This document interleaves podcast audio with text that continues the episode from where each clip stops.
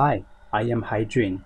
In this show, I will share my ideas on how to deal with IELTS speaking test questions and make your answers awesome and authentic. If you simply want to improve your spoken English, this show helps too, because the topics I choose appear in everyday conversations. If you want more help in IELTS preparation or English learning, you can find me on WeChat, Yes Haijun. That is Y E S H A I J U N.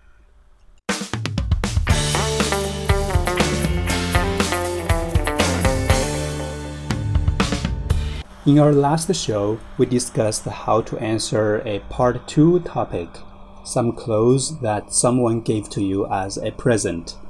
And now we are moving on to part 3 questions. Whenever it comes to part 3 questions, a lot of students simply go directly to the specific questions. And to me, that is a very passive strategy. Instead, I always recommended that my students go to the topic itself and try to brainstorm.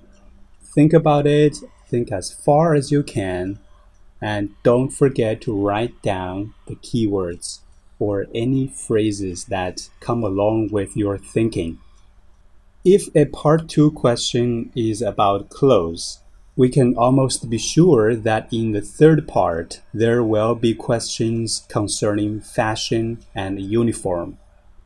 Let's have a brainstorm on fashion. So, what is fashion? Basically, it is about how to dress oneself and how to do makeup.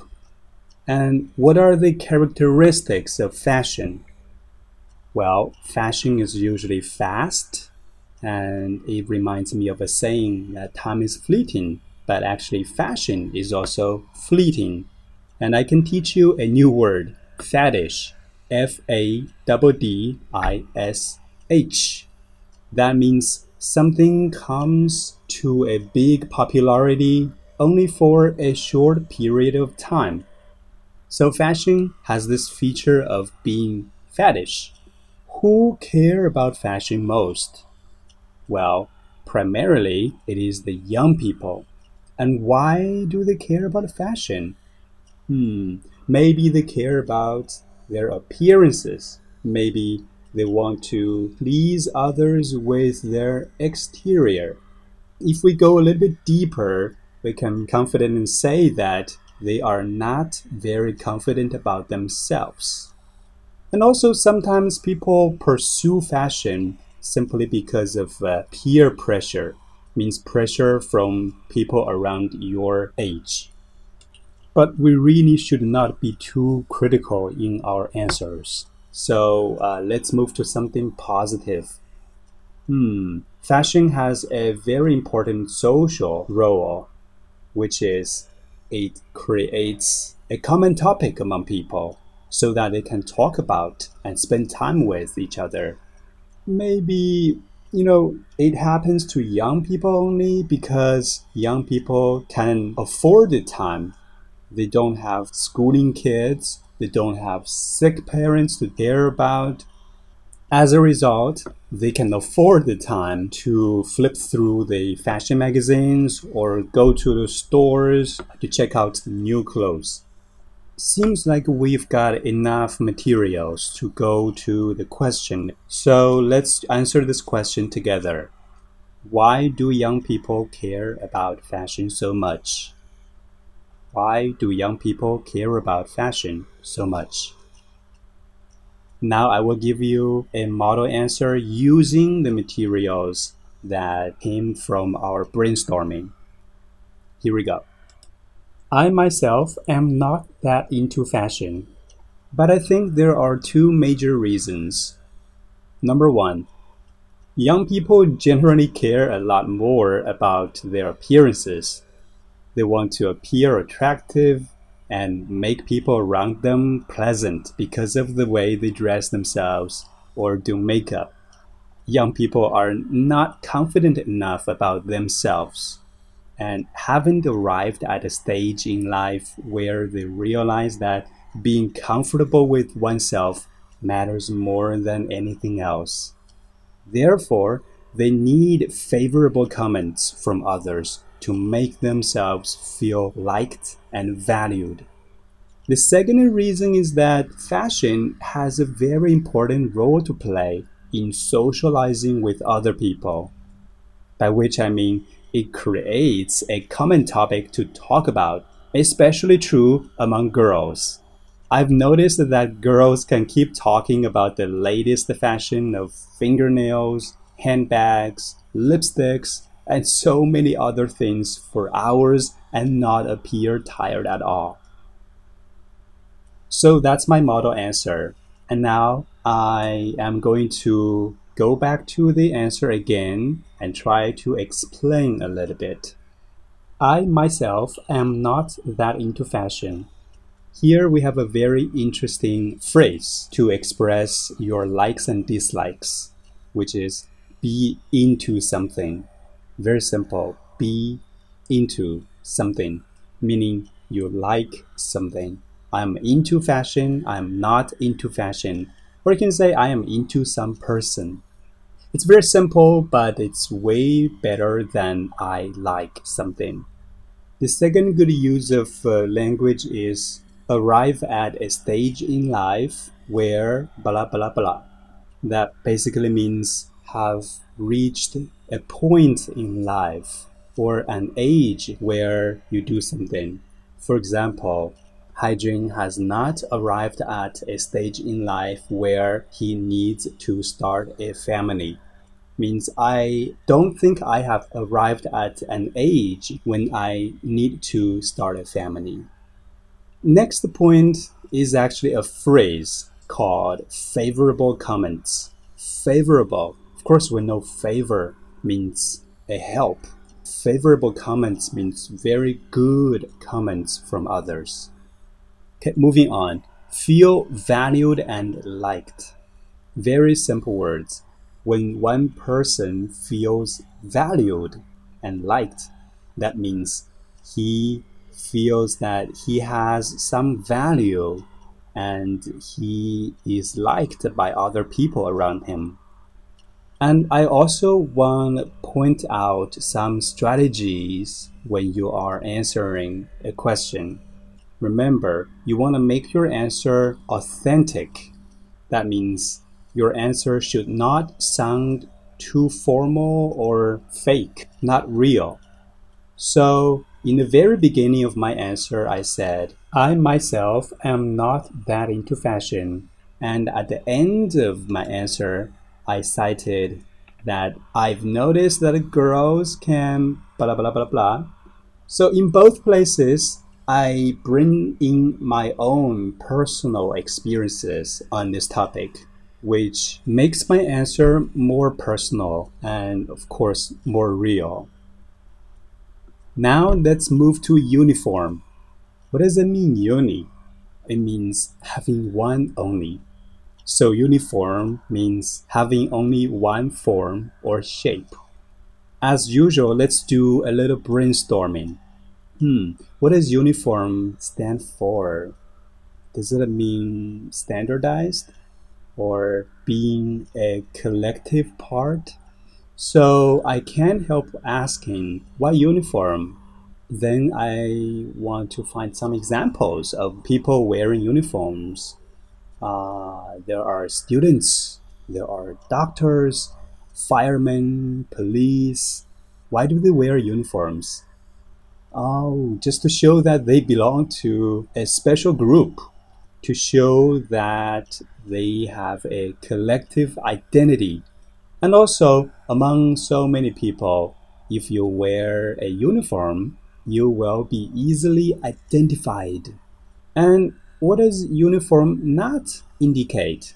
Well, it's everything but individuality and variety. Uniform means no diversity. This is a very strange thing. In today's society, we want to express our individual identity and we want the whole world to be diverse. Then why uniform? Well, maybe, you know, the organization wants its members not to compare with each other or get distracted by others' clothes. Or the organization wants to distinguish itself from the rest and establish some kind of collective power or authority. Okay, I look at my notebook and I see some keywords standardized, collective, identity, student, police, doctor, identifiable, individuality, variety, no comparing, distracted, establish authority. Those are the keywords that I have written down. And I hope you have done the same when you are in front of the judge. Because now we're going to move to a specific question and try to use what we have. Here we go. What do you think of uniforms? Is it good or bad to have people wear them? Again, what do you think of uniforms? Is it good or bad to have people wear them? The first model answer to fashion is relatively easy, so now I'm going to give you a much more complicated answer. The idea of uniforms was introduced thousands of years ago when soldiers wore the same type of clothes. And if something has survived such a long course of human history, it must have some merits that outweigh its drawbacks.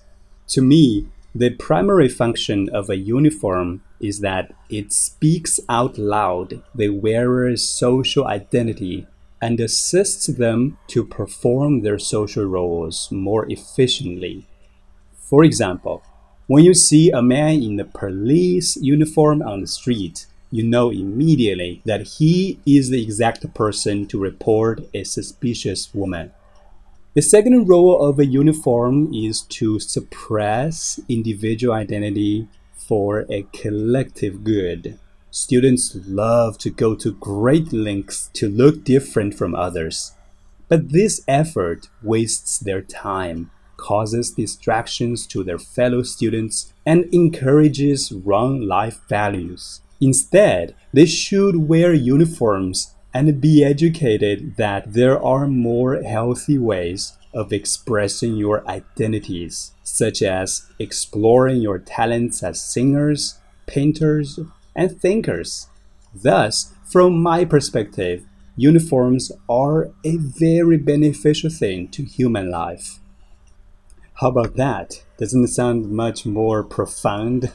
Well, I think I need to give you some explanations.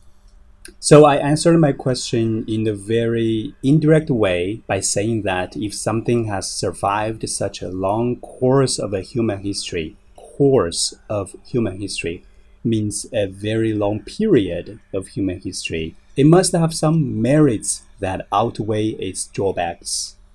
Merits, M E R I T, that means good points, advantages that outweigh of course, we know weight means how many kilograms you have, right? Outweigh means to matter more than. To me, the primary function of a uniform is that it speaks out loud the wearer's social identity. Speaks out loud means it shows in a very understandable way. And I said the second role of a uniform is to suppress individual identity for a collective good. Okay, two points. First, suppress. That's S U P P R E S. Means to control, to keep something under control. For a collective good means it's for the benefit of a group. So, to keep the student's individual identity under control is for the good of all the students. Students love to go to great lengths to do something. Go to great lengths to. Of course, length is how long something is. This is a very useful phrase. It means to spare no effort in doing something. Means you will try your best and utmost to do something. You don't care about the cost. You just want it to be done. And moving on, I said more healthy ways of expressing your identities. I highly recommend this phrase because identity is a big part of a Western life. And at last, I said from my perspective. So I, of course, encourage you to use from my perspective to replace some simpler versions of expressing your idea, like in my opinion or to me, because it's much more formal and academic. So that's the show, folks. Hope you enjoyed it and uh, we'll see each other soon. Go out and enjoy the day.